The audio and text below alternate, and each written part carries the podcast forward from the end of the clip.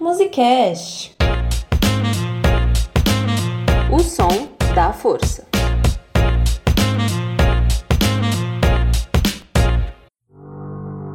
A música. Uma forma de arte construída da combinação de vários sons e ritmos. A criação, a performance, o significado e até mesmo a definição de música variam de acordo com a cultura e o contexto social.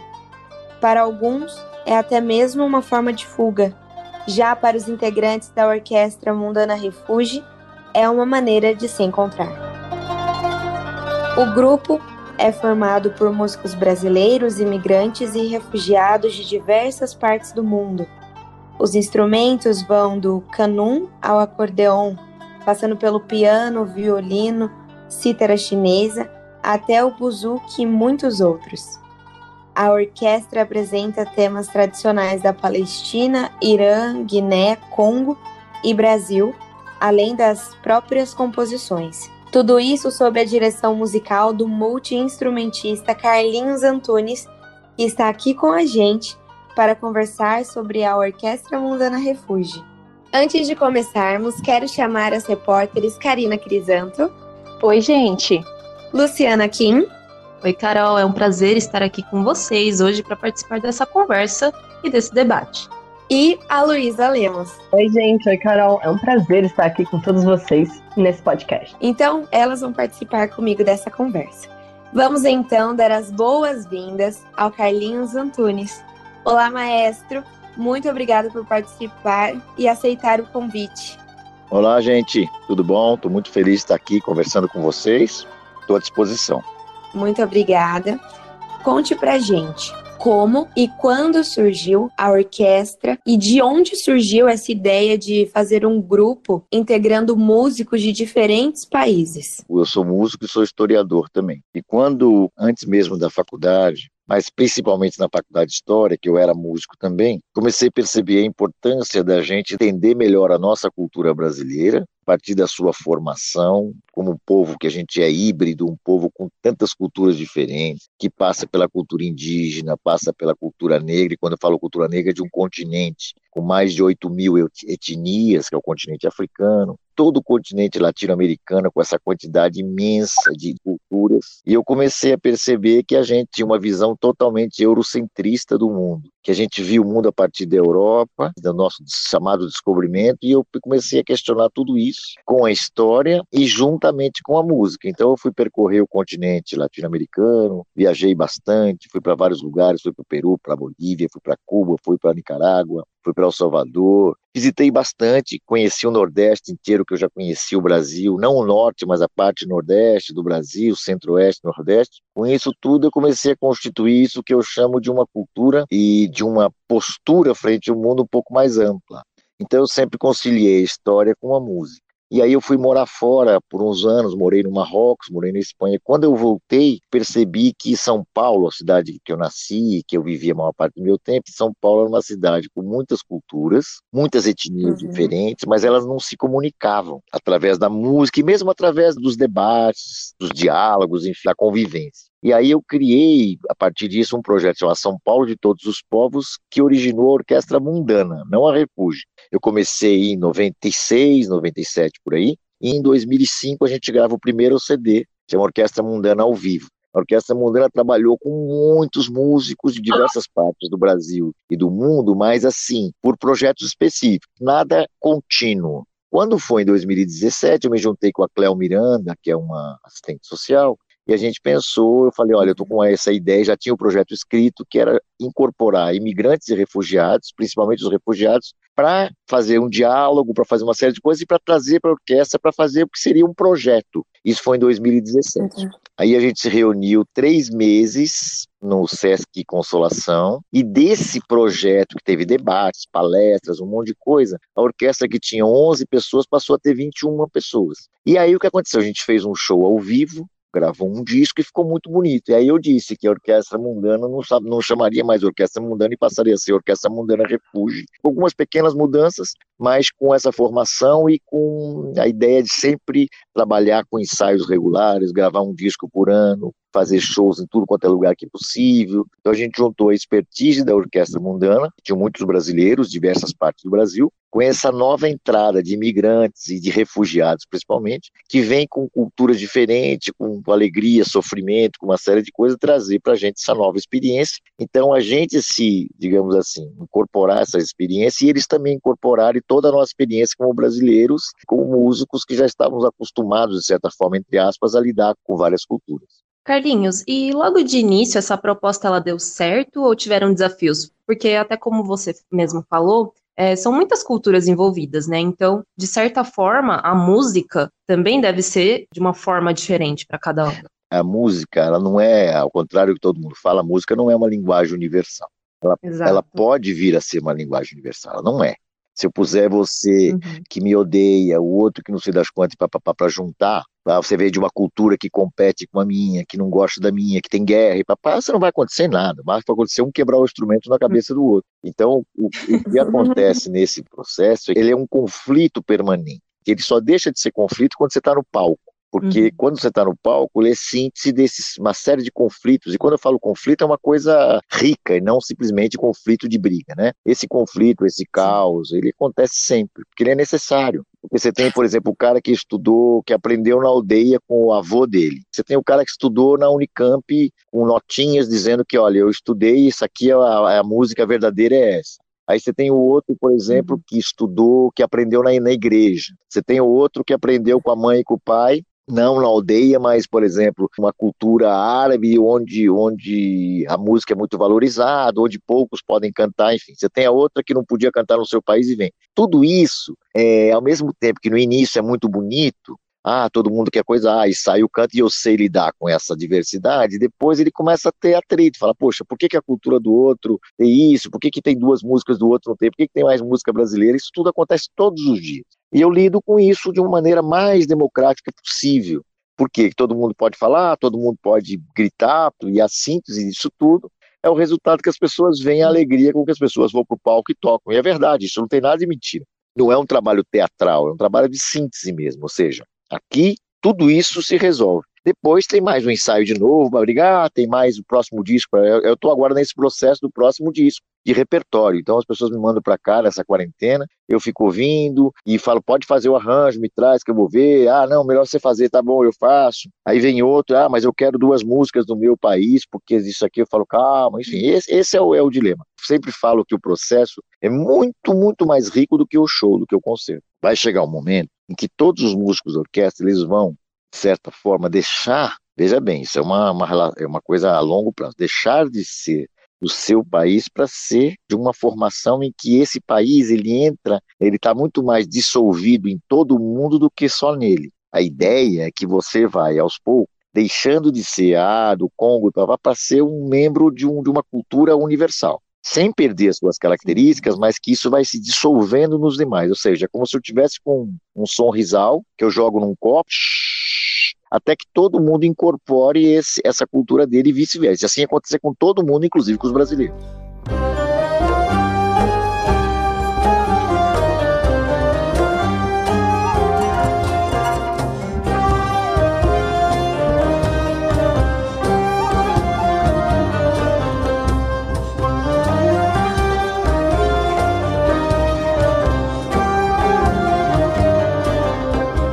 E Carlinhos, no trabalho com a orquestra, quais foram os momentos mais significativos para você e para o grupo? Momentos mais importantes, em que, assim, sensíveis e emocionantes? a história da orquestra é só de emoção. Durante a Orquestra Mundana, aos 15 anos, a gente fez muita coisa bonita, muita coisa. Eu fui. É como se fosse um experimento de várias culturas para a gente chegar a essa síntese que é essa orquestra atualmente. E aí eu fui entendendo, tentando entender o que as culturas têm de essencial, o que a música representa para elas, tal. Então, quando a gente isso aí vem para orquestra, nos ensaios, por exemplo, você vê as pessoas todas cantando uma língua aborígene de Taiwan, todo mundo cantando a africana, o brasileiro e papapá, isso é emocionante. Vocês não têm ideia do que cada emoção que eu sinto no ensaio. Por exemplo, os ensaios são lindos, que você vê a pessoa se empenhando para entender a cultura do outro, não menosprezando, ao contrário, incorporando. Isso tudo é lindo. É, é, esse processo, falar, não é tão lindo quanto presenciar. Presenciar é maravilhoso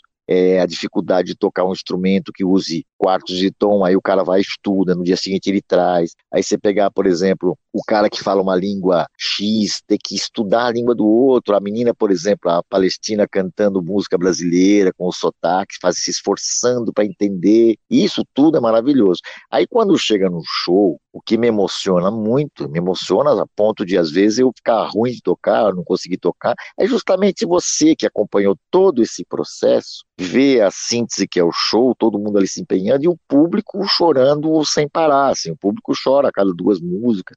Eu até me impressiono às vezes, uhum. as pessoas vêm conversar comigo totalmente emocionadas, seja músicos profissionais, seja público em geral, amigo, pessoa que eu não conheço. Eu recebo todo dia coisas que, que me falam, bom, a gente está no caminho certo mesmo. Porque é justamente isso, você respeitar. Então você tem a parte linda, que é o respeito, a pessoa, e a parte ruim, que a pessoa fala, mas por que, eu tenho que cantar isso? Você ter uma ideia, no primeiro embate, vamos chamar assim, que eu tive, uma das cantoras falou: Ah, eu não quero, eu só canto minha língua. Eu falei: Bom, então, se você só canta a sua língua, não é esse o lugar para você trabalhar. Você vai fazer um grupo com a sua língua, vai tocar só isso. Aqui não. Aqui você vai, quem está falando é o diretor. Aqui você vai cantar em todas as línguas, porque esse é o objetivo. Não é, ah, não. Bom, você que sabe. Aí, com o tempo, hoje é o contrário. Hoje é a pessoa que mais quer cantar em todas as línguas. Agora, é um processo, é difícil, não é fácil essa emoção que os shows geram. Ah, é uma coisa emocionante. Até por vídeos que a gente vê, é uma coisa que toca o coração muito forte. E é real, né? A troca cultural que ocorre também é muito legal, né? A troca cultural é fundamental, porque ao mesmo tempo são culturas constituintes da nossa formação como brasileiro e culturas uhum. estranhas, aparentemente estranhas, mas que todas elas têm uma convergência. Se você for ao ponto mais essencial, é a convergência do ser humano. Quando você vai viajar, você vai para o lugar mais inóspito que existe, você vê pessoas muito parecidas com você, você fala, ah, então realmente essa é a essência, né? Nós temos uma essência, a arte, ele é essencial a qualquer povo do mundo a produção de instrumentos a partir dos elementos que você tem, a convergência, por exemplo, você tem flautas em todos os lugares do mundo. Ela pode ser feita com bambu, pode ser feita com osso, pode ser feita com qualquer material, plástico, não importa. Você tem esse instrumento flauta em todos os lugares do mundo, desde a da pré-história, entendeu? Enfim, isso é um ponto essencial, vamos chamar assim, um ponto de convergência entre as culturas. Ainda falando sobre isso, né, que é bastante emocional e sentimental também, como que é a música para eles? Porque ela serve como uma terapia para os integrantes do grupo, né? Mas como ela auxilia e ajuda principalmente os artistas refugiados? Em vários momentos. Por exemplo, eu peguei pessoas, quando eu chamei, obviamente eu não estava preocupado que os refugiados fossem músicos profissionais, estava preocupado que eles cantassem mas que trouxesse mais, que no seu canto trouxesse bastante coisa do DNA de uma cultura, né, da qual eles vêm. Bom, isso é um ponto. Aí eles vêm com a expectativa, um vem com a expectativa, e é normal, todo ser humano, uma expectativa de que vai se tornar popstar, outro com a expectativa de que a música vai levar ele para os melhores lugares do mundo, e que ele vai ser um grande cantor, como tinha o cantor na época dele, lá na, na, no país dele e tal. Então a música, ao mesmo tempo que ela gera muita coisa bonita, ela pode gerar frustrações muito grandes também.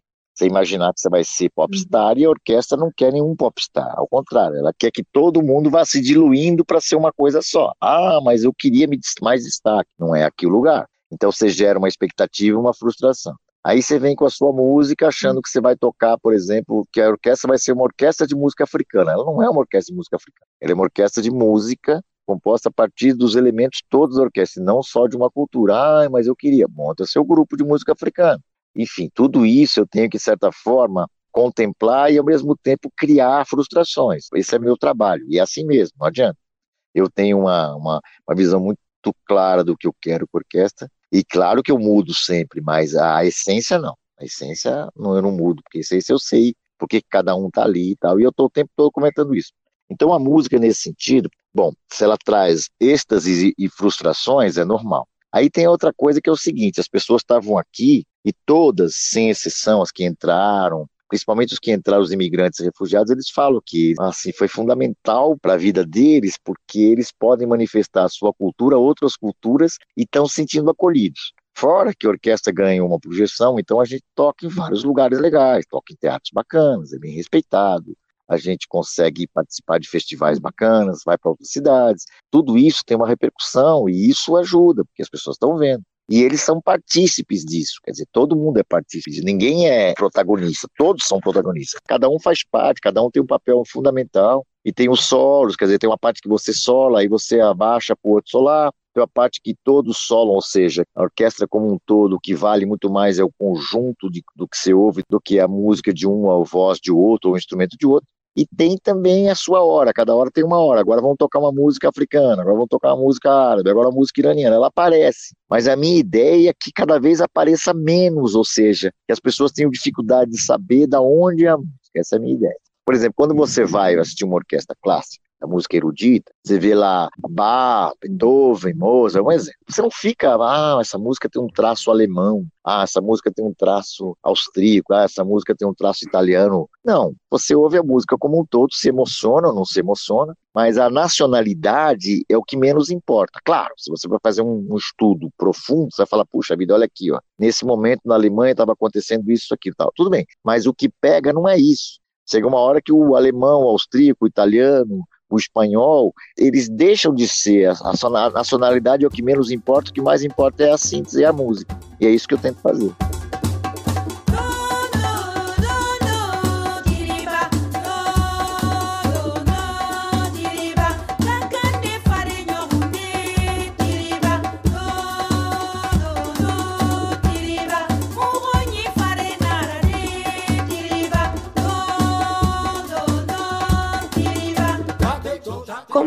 De certa forma, nós tocamos no assunto sobre refugiado, gostaria de fazer uma pergunta um pouquinho diferente do contexto da orquestra. Olhando assim para as condições que o Brasil tem e dá aos próprios brasileiros como cidadãos, como você enxerga as condições que o país tem para receber refugiados, imigrantes? Ótima pergunta também. Esse é um elemento que eu coloquei no começo. Vocês estão, não estão vindo para a Suécia, para a Dinamarca, nem para a Finlândia, vocês estão vindo para o Brasil, que é um país com a maior desigualdade, uma das maiores desigualdades do mundo, um país racista, um país classista, um país que naquela época não estava sendo governado por esse presidente miliciano, mas já estava um processo bem complicado, e eu disse, o que, que é vir para o Brasil? Aí eu falava, quando vocês vêm da sua casa, vierem da sua casa para o ensaio, observa quem está na rua, vê quem está jogado na rua, são brasileiros. Parece muito um campo de concentração. Muitas vezes, o campo de refugiado, com todos os problemas que existem, né, tem lá uma barraquinha da ONU, da Acnur, você tem lá comida, tem gente, tem voluntário, tem médico sem fronteira aqui. Pessoas não têm médico sem fronteira, não tem médico nenhum. Esse é o Brasil. Por outro lado, o Brasil era signatário, por exemplo, dos procedimentos da ONU para as questões de refúgio. Então, o Brasil se destacava por ser um país que bem recebia os refugiados. De que maneira? Refugiado entra, tem um processo, ele conta a história dele, ele fica durante dois anos em análise para as pessoas verificarem se aquilo de fato é uma situação de refúgio, se ele não está entrando como imigrante, está tentando buscar. Então, nesse sentido, o refugiado, refugiado, tem mais condições de ser aceito no Brasil do que o próprio imigrante. Porque o imigrante, você pode dizer, não, aqui a gente não tem condição de receber você, volta para o seu país. O refugiado, se você é signatário da ONU, da Acnur, você tem que cumprir alguns procedimentos. Então, durante dois anos que tem direito a recorrer, ele fica legal no país ele não significa que ele vai ter a nacionalidade ou a carteira de estrangeiro, mas significa que ele, nesse período, ele tem um papel em que dá direito a ele, nenhum, ninguém pode mandar ele embora nesse período. Então isso já é melhor que um imigrante. O imigrante passou seis meses, você pode ser mandado embora. Aí, a quarto ponto que eu estava dizendo para vocês é o seguinte: eu sempre digo a eles que a partir desse momento, se eles forem legalizados como brasileiros, primeiro, defender causas sociais importantes. Isso não abre mão disso. A orquestra não é uma orquestra de entretenimento. Ele é uma orquestra que tem dentro de si causas sociais profundas. Segundo, eles não vão poder esquecer os países de origem. Então, por exemplo, se tem dois congoleses, eles representam as crianças congolesas, os congoleses que ficaram no Congo, aqui no Brasil. Os guineenses também, a iraniana também, ou seja, a gente, como grupo, tem essa necessidade constante de estar lembrando dessas pessoas, falando dessas pessoas, buscando essas causas, ajudando as causas tal. Essa é a função da orquestra. Ela é uma orquestra musical, cuja música é essência, mas ela tem essa essência social e política inerente a ela. Você saberia dizer se os refugiados que fazem parte do grupo, eles tiveram algum auxílio do Acnur? Sim, a gente é uma orquestra que trabalha diretamente com a Acnur aqui no Brasil. Nós temos um, um membro da Acnur, uhum. que é o uhum. Miguel, e que a gente não só colabora bastante com eles, como também com a gente. Foi através dessas pessoas, então todos passaram por esse processo da Acnur, o órgão que trabalha justamente com refugiados do mundo, da ONU, e que faz um papel importante no mundo inteiro. Mas aqui faz um trabalho legal e a gente faz questão de ajudar o Miguel. A gente, inclusive, é a orquestra de referência deles, vários documentários oficiais da Acnur com a gente, em inglês, espalhado para o mundo, mostrando a gente como uma, uma orquestra modelo, digamos assim, um trabalho importante que eles consideram importante. E muitos deles passaram pela Acnur, sim. Eu acho que a maioria dos refugiados passou por isso. Tem também os imigrantes, né? Pessoas que vieram que a situação é muito parecida. Você vem de um país super pobre, que tem conflitos existenciais, conflitos de sobrevivência, conflitos étnicos. Ainda que não seja guerra, as pessoas saem, porque não tem como viver. E elas chegam aqui no Brasil, qualquer outro país, é muito uhum. parecido com o refúgio, porque eles deixam família. Eu tenho caso na orquestra muito triste, que a filha ficou lá e morreu. Normalmente, todo dia acontece que o pai faleceu, por exemplo. Todo dia acontece na orquestra, ah, meu pai faleceu e eu estou aqui todos os dias acontece coisas assim de, familiares muito próximos que falecem fora e as pessoas estão aqui. Eu morei fora do Brasil e ficava imaginando isso, que é muito triste. Fala, poxa, aconteceu alguma coisa com minha família, eu estou aqui a 8 mil quilômetros de distância. Isso acontece todo dia com eles, todos que estão na orquestra. Isso eu tenho presenciado e é muito difícil, né? E a gente não pode fazer nada. Outra coisa, não temos apoio nenhum uhum. de nenhuma instituição, seja SESC, seja patrocínio e tal. Então a gente tem que lidar com situações as mais adversas, que envolve salário, ninguém tem salário. Agora uhum. mesmo, por exemplo, não sei. A gente está buscando, vai fazer uma campanha para tentar algum tipo de ajuda financeira, para poder dar um, pelo menos cesta básica, uhum. uma grana para que as pessoas possam, porque é isso aí, você está num país que mesmo você tenha cidadania, no caso deles, que estão legais, não tem apoio nenhum, tem esses 600 reais que não paga nenhum aluguel da casa que eles, do, do quarto que eles moram, mas enfim, mas isso se tiver, se tiver direito ainda. Ah, e se, se eles estivessem na Dinamarca, Finlândia, Alemanha, eles teriam lá um salário, teriam um dinheiro que o próprio o Estado, que não faz mais que obrigação, aliás, que o Estado distribui para que as pessoas possam, pelo menos nesse período de quarentena, ficar com uma certa segurança. Nós tivemos 23 trabalhos, entre 18 trabalhos cancelados. Quer dizer, isso é uma, além de ser difícil para a dinâmica da orquestra, ainda cria um problema financeiro muito grande, principalmente para quem vem para cá e depende exatamente do seu trabalho, seja dando aula de, de música, aula de dança ou tocando e com a gente. E a gente fez um trabalho, quer dizer, quando a gente pega uma série de shows, isso aí dá um salário digno para as pessoas, entendeu?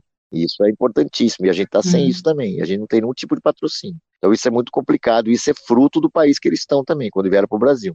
Quer dizer, você tem a coisa interessante que é essa multiculturalidade brasileira e que você se sente, digamos, mais dentro do seu universo, mas tem o lado material que é precaríssimo. Né? E isso faz uma diferença também.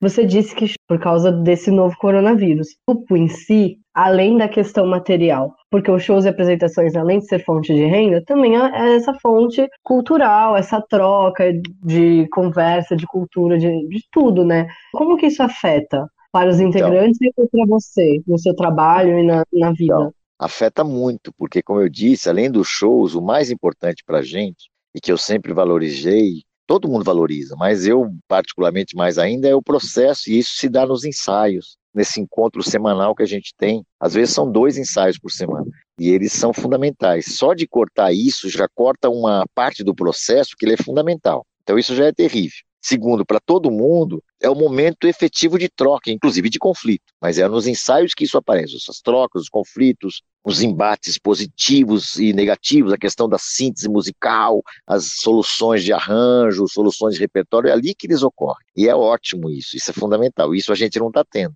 A gente parou no, no, primeiro dia que foi proibido, na segunda-feira a gente tinha um show na terça-feira da Casa de Francisco, nós cancelamos, e a segunda-feira teria um ensaio e foi cancelado. E a partir daí, esse, nós estamos aqui, já fora, cada um no lugar tal. Só queria dizer aqui que a apresentação que vocês iriam fazer na casa de Francisco, a gente estava se planejando para ir conhecer vocês, conseguir assistir a apresentação. E foi uma pena que foi cancelado, porque a gente estava É, e lá é bem legal, porque lá, lá é muito pertinho um do outro, é, é pequenininho, então todo mundo se vê. Agora não pode tossir, mas quando podia tossir, a pessoa tosse e vai em cima de você, enfim.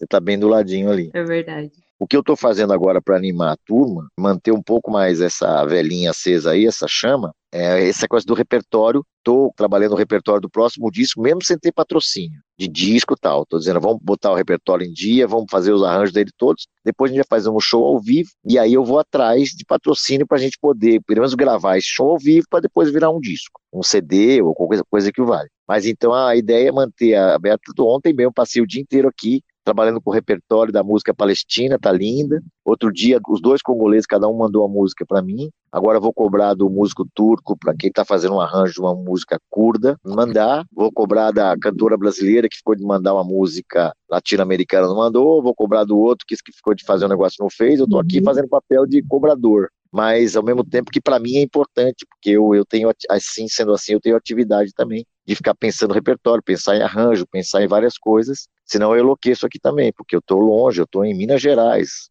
Nossa. eu não estou em São Paulo. Se eu tivesse mais, quer dizer, não dá para estar tá mais longe de tudo. Aqui a única, a única presença que eu tenho é de uma vaquinha, um cavalo que vem comer todo dia aqui uma, uma cenoura que eu dou. Enfim, nós estamos isolados. Estou com um amigo aqui, músico também isolado. Uhum. Mas enfim, o que é bom, por um lado, mas é muito ruim, né? Você fica bem longe de tudo, né? E a orquestra, a dinâmica dela é fundamental, entendeu? Essa dinâmica, os ensaios, onde se dão os embates, onde se dão as múltiplas línguas e etnia, muito interessante. Aí, lembrando para você, quando me fizeram a pergunta, um dos momentos mais, talvez o momento mais, mais, mais emocionante que eu tive nessa coisa, que todos tivemos, mas que eu tive, foi na cozinha da minha casa, com todos, a primeira reunião que eu tive em que tinha muitas línguas, um monte não falava português, aí você falava em português, quem entendia traduzia para o outro, e o outro, e aí a língua guineense que fala português e francês, eu falava com ela em francês, ela traduzia em, em para o outro moço que não falava nada, nem de francês, e enfim. E assim ia. E assim, essa foi uma reunião, está registrada. Ela foi registrada porque estava lá o nosso cineasta Alexi, que é franco-russo, e ele registrou tudo. Tem até um documentáriozinho que ele mostra isso, que é muito interessante. Esse foi um dos momentos bem, bem, bem interessantes da formação da orquestra. Da, do desse, emocional, quis dizer, né? Bem emocionante, né? Todos os dias eu vai e vem na vida se repete na estação. Tem gente que chega pra ficar, tem gente que vai pra nunca mais. Tem gente que vem e quer voltar, gente que vai e quer ficar. Em relação a patrocínio, no momento vocês não têm, né? Como vocês vão fazer para manter as atividades da orquestra? Por exemplo, você citou anteriormente sobre o próximo disco, né? De vocês, como vocês estão pensando nessa parte de produção? Então, é, como diz no bom espanhol, tem uma frase que diz nem puta ideia. Ou seja, não faço a menor ideia. Mas, por outro lado, a gente está considerando que alguns eventos foram adiados, não foram simplesmente cancelados, embora não tenha nenhum contrato dizendo isso. A gente acredita que a gente, esse ano vai ser um ano terrível. Se eu fosse responder, ia ser demagógico. Não, vai sair tudo bem. Eu não, eu não, eu não sei. O que eu estou trabalhando é no repertório, nas coisas, agora eu não faço ideia. E tenho certeza que 90%, o mínimo de sensatez, não tem ideia do que vai acontecer, porque a gente não sabe qual é a curva, daqui a pouco chega o inverno, se isso aí vai se propagar, se vai ter condições para a gente fazer show, se vai ter condições para a gente se encontrar para ensaiar, não sei, realmente não sei. E eu não vou arriscar nem a minha vida, nem a vida de ninguém nesse momento.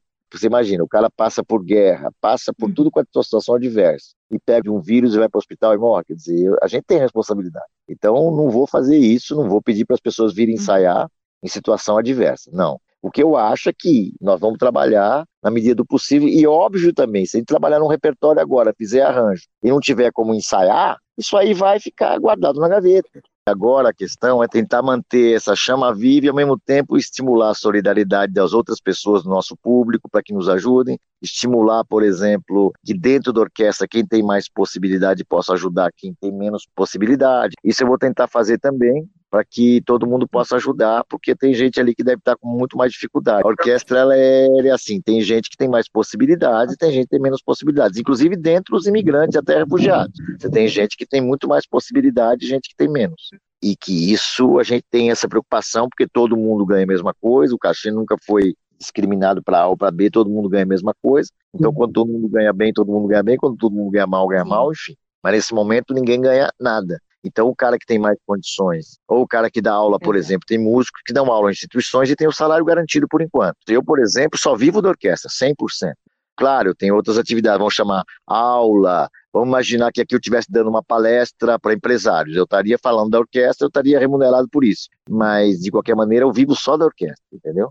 Então, Carlinhos, você disse um pouco antes que todos dão ideias de produção musical, né? Só que existe alguém dentro do grupo que compõe especificamente e nas músicas, a gente citou bastante os temas de problemas sociais. Vocês utilizam Então, disso para as É, composições? nesse segundo disco, que chama Caravana Refúgio, eu pedi composição. Então, o palestino compôs o rap, o congolês compôs uma música baseada no Congo, mas com uma letra. fal- O rap é uma paulada, falando da Palestina, falando da situação de Israel que ocupou e massacra o povo palestino o tempo todo, falando dos próprios problemas dentro da Palestina.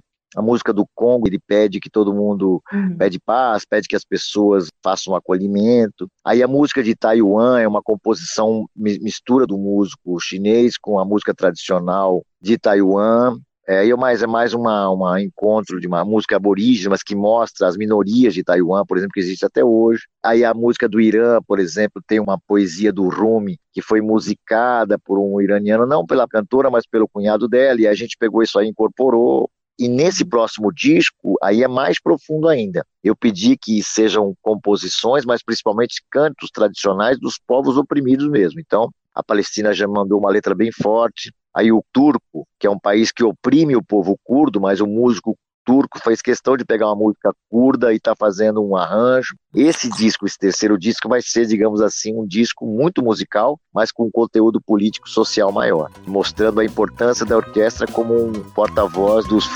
do mundo. Então, mais ou menos assim.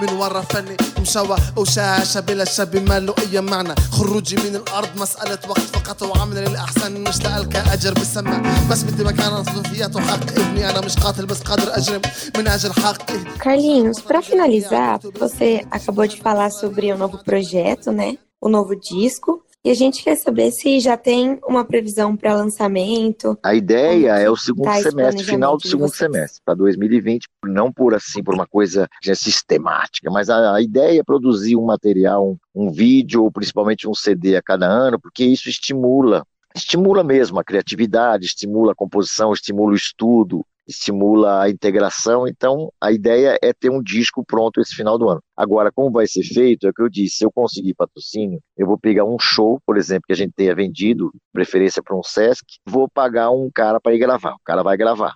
Gravou, está registrado o show.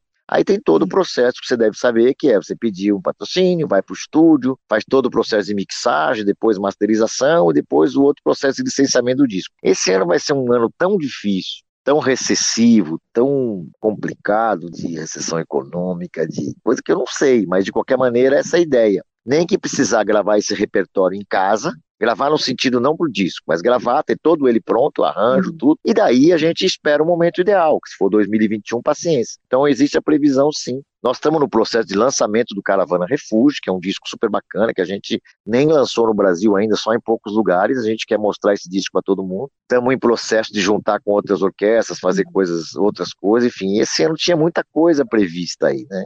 Mas, enfim, então tem a previsão, mas não dá para dizer para você. Eu sei que a gravação deve acontecer no final do ano, e se der para gravar imediatamente, soltar o disco, até dezembro a gente tem um disco novo. Se não, paciência.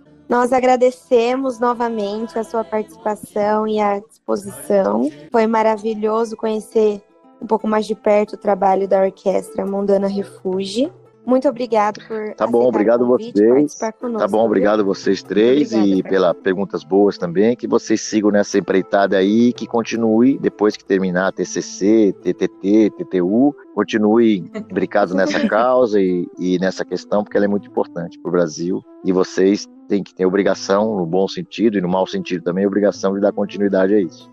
Com certeza, Tá muito obrigada mesmo. Então, nós terminamos aqui Tá bom, um beijo para vocês. o nosso Sigamos. podcast. À disposição. Beijo para vocês. Obrigada. Obrigada, viu? Obrigada. Tchau, tchau, tchau.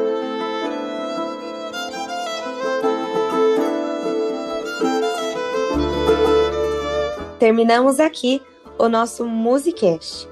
Contamos com a participação das repórteres Karina Crisanto, Luciana Kim, Luísa Lemos e com a minha apresentação, Caroline Lopes.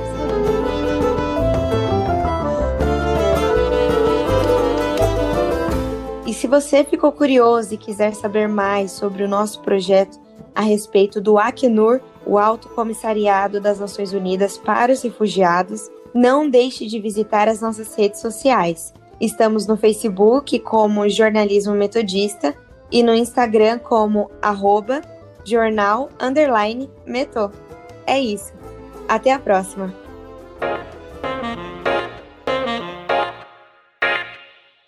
Musicast. O som da força.